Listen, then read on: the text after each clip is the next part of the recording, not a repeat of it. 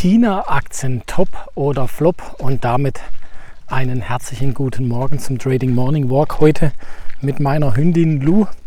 Äh, du hörst auch, ich bin auf Schotter unterwegs und äh, wenn du es mal grunzen hörst, dann ist es die Lu, die eventuell nicht mehr ganz so kann und außer Puste ist, ein kleiner Mops mit französischer Bulldogge. Und äh, das bringt mich auch schon zum Thema China. nee, Spaß. Mir ist jetzt gerade nichts Besseres eingefallen und so ein bisschen ein Scherz am Morgen.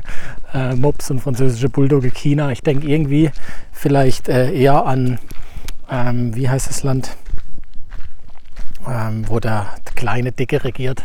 Du weißt genau, was ich meine. Nord, Nord, ja, okay. Und wir fangen jetzt mal an mit China und China-Aktien. Ja, äh, im Moment, wenn man so die Wirtschaftsnachrichten liest, wenn man die Medien aufschlägt, wenn man auch, äh, ich sage jetzt mal, auf diversen Finanzmarkt-Nachrichtenseiten unterwegs ist, dann fällt auf, dass die Negativität an China zunimmt. Ja, chinesische schlechte Daten hier, Arbeitslosenzahlen hier, Exporte schlecht, Importe schlecht, äh, irgendwie alles sozusagen schlecht. Und China hat dann noch das Problem, dass sie gar nicht mit einer Inflation zu kämpfen hat wie mir. Also da wird nicht alles teurer, sondern es wird alles günstiger, eine sogenannte Deflation.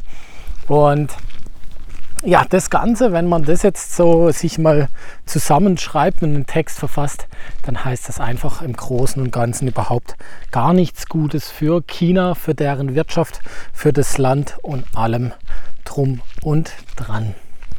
Nichtsdestotrotz, immer wenn es solche schlechten Nachrichten gibt, und äh, sich diese auch häufen und auch mit der Zeit äh, wie in so eine selbsterfüllende Prophezeiung, so wie ein wie ein Hurricane verwandeln und immer größer und größer und größer wird.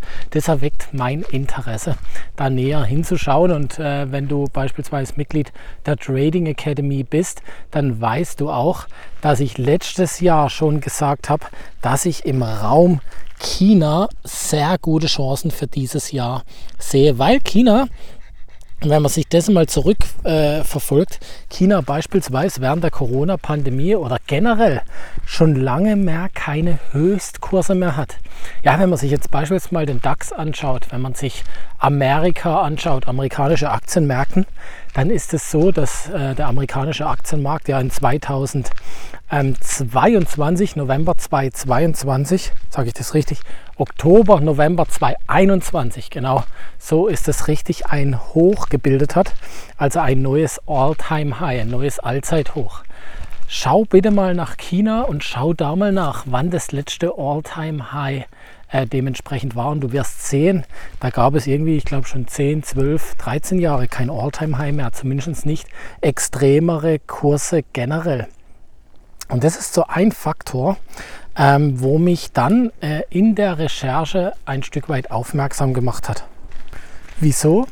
Wir haben kein All-Time-High an der Aktienmärkte, aber trotzdem eine starke Weiterentwicklung und ich will sagen mal eine grandiose und sehr fortschreitende Weiterentwicklung von China. Und was das genau bedeutet, da will ich auch die, in dieser Podcast-Folge noch mit reingehen. Das heißt allein mal der Fakt, ähm, überall an den Aktienmärkten, in den, in den ganzen Assets gab es neue All-Time-Highs. In China nicht. So, man muss jetzt einfach ein bisschen so das Thema China kennen und viele schauen da drauf und sagen, wow, da investiere ich niemals, weil das ist ja ein Diktator, wo da sitzt. Ähm, auch wenn es keiner ist, aber der ähm, führt das Land so engmaschig, er manipuliert und ich bin da bei allem bei dir und kann sagen, ich finde das auch nicht richtig, was da läuft. Und äh, bin da voll und ganz deiner Meinung. Nur ein Ding darf man nicht vergessen, und zwar, die haben einen Plan.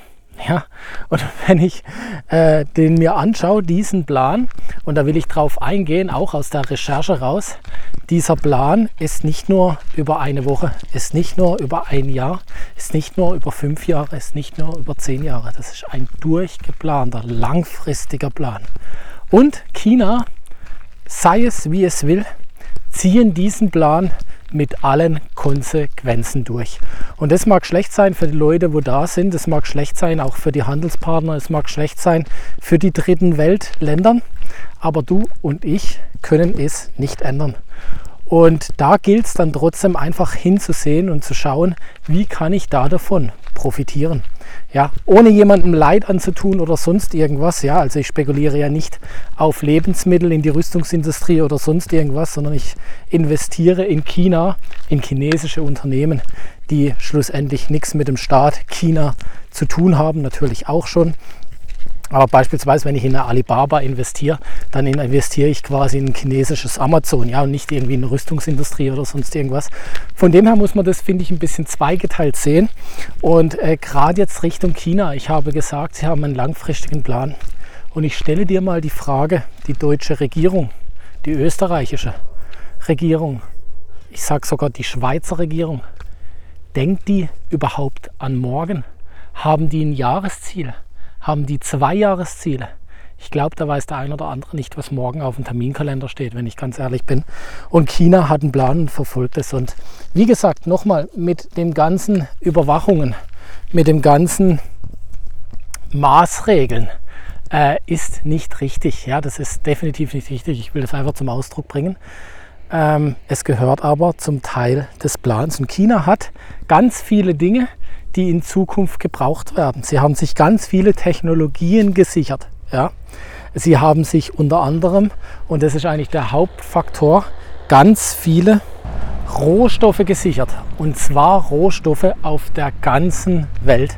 Und da kann man jetzt auch wieder denken, was man möchte. Ja, man hat da anderen Ländern wie Afrika unter die Arme gegriffen und hat gesagt, im Gegenzug gebt ihr euch, gebt ihr uns eure Rohstoffe. Auch das kein feiner Zug und menschenverachtend, aber gleichzeitig Teil des Plans.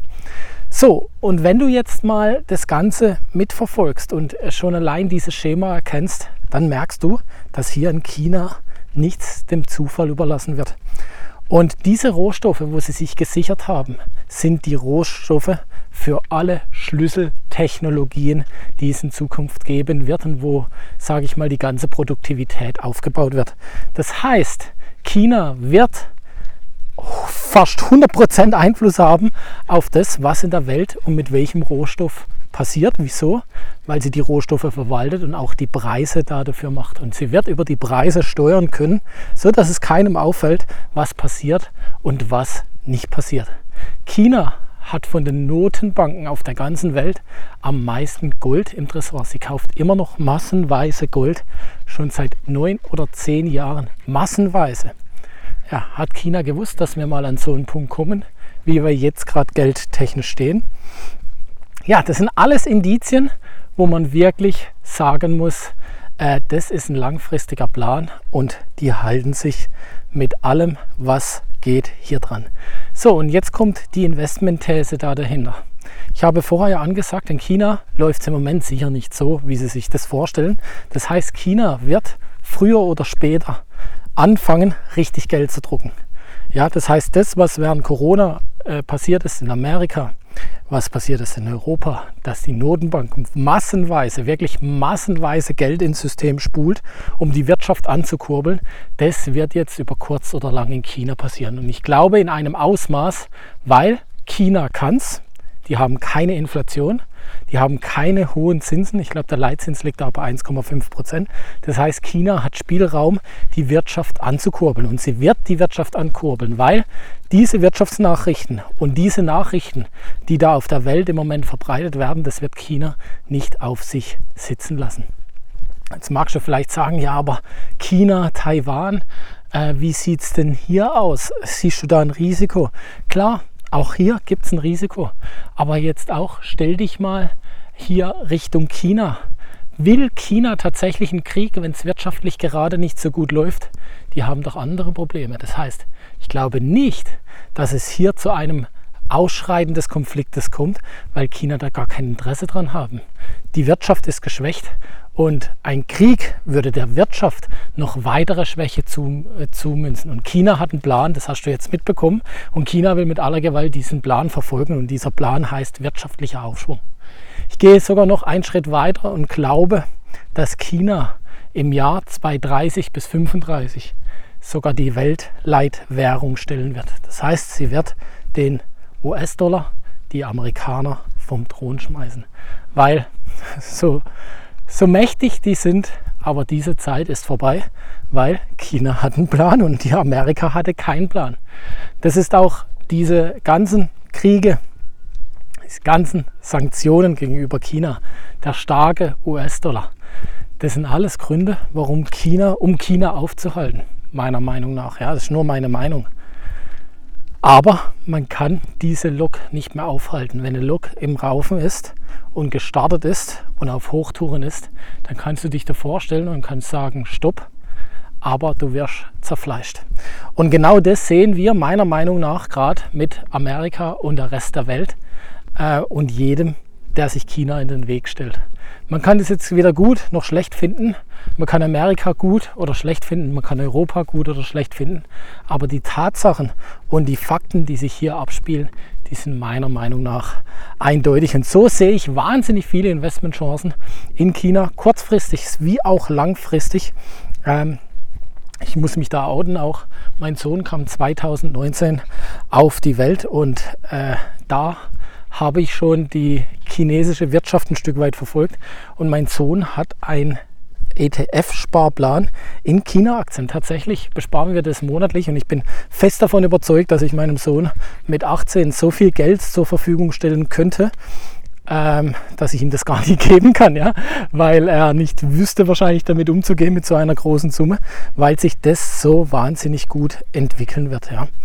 Ähm, ob ich richtig liege, keine Ahnung, aber das ist einfach so meine These und laut meiner Recherche ähm, von den ganzen Märkten.